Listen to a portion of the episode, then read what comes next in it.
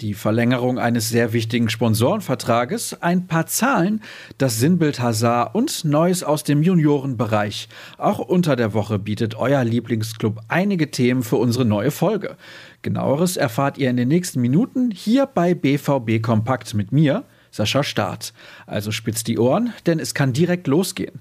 Und wir beginnen gleich mal mit etwas Positivem zum Einstieg. Denn die ohnehin bis 2026 geltende Kooperation zwischen Borussia Dortmund und der Signal Iduna Gruppe wurde vorzeitig um fünf weitere Jahre verlängert. Der Deal bringt dem Verein bis zu 100 Millionen Euro ein. Als unser Club zu Beginn des Jahrtausends um seine Existenz gebankt hat, war Signal Iduna eines der ersten Unternehmen, das sich bedingungslos auf unsere Seite geschlagen und mitgeholfen hat, das Überleben des BVB zu sichern. Das vergessen wir nicht, betonte Hans-Joachim Watzke. Weitere Aussagen und Details hat Jürgen Kors zusammengefasst. Jetzt aber zu den schlechten Nachrichten des Wochenendes natürlich. Denn das 1 zu 1 in Augsburg sorgt dafür, dass die Saison endgültig gelaufen ist. Das schreibt zumindest mein Kollege Cedric Gebhardt in seinem Meinungsstück. Die 90 Minuten beim FCA halten als Spiegelbild der bisherigen Spielzeit her. Im Vorfeld sprach Marco Rose von den Attributen Energie und Intensität, um den Gegner zu bezwingen. Zu sehen war davon allerdings kaum etwas. Den passenden Artikel bieten wir auf unserer Seite an. Bereicherung zu Beginn, lustlos am Ende.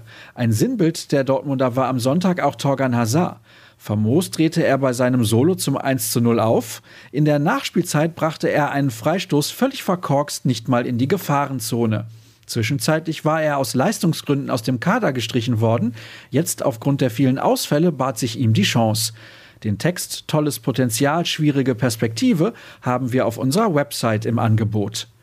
Schauen wir zum Abschluss des Themas Augsburg auf die 09 Fakten. Abwehrchef Mats Hummels hatte die meisten Ballkontakte, satte 101 und gewann 79 Prozent seiner Zweikämpfe. Die Gastgeber präsentierten sich allerdings deutlich laufstärker als die Borussia. Knapp über zwei Kilometer mehr spulte der FCA ab.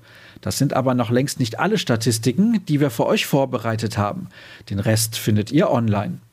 Ab zur U23, denn dort tut sich etwas in Sachen Kaderplanung. Habt ihr Hertha BSC am Wochenende verfolgt? Dort stand Marcel Lotka gegen den SC Freiburg im Tor und zeigte bei der 0 zu 3 Niederlage einige starke Paraden. Nach Informationen unserer Redaktion steht der 20-Jährige kurz vor einem Wechsel in den Ruhrpott.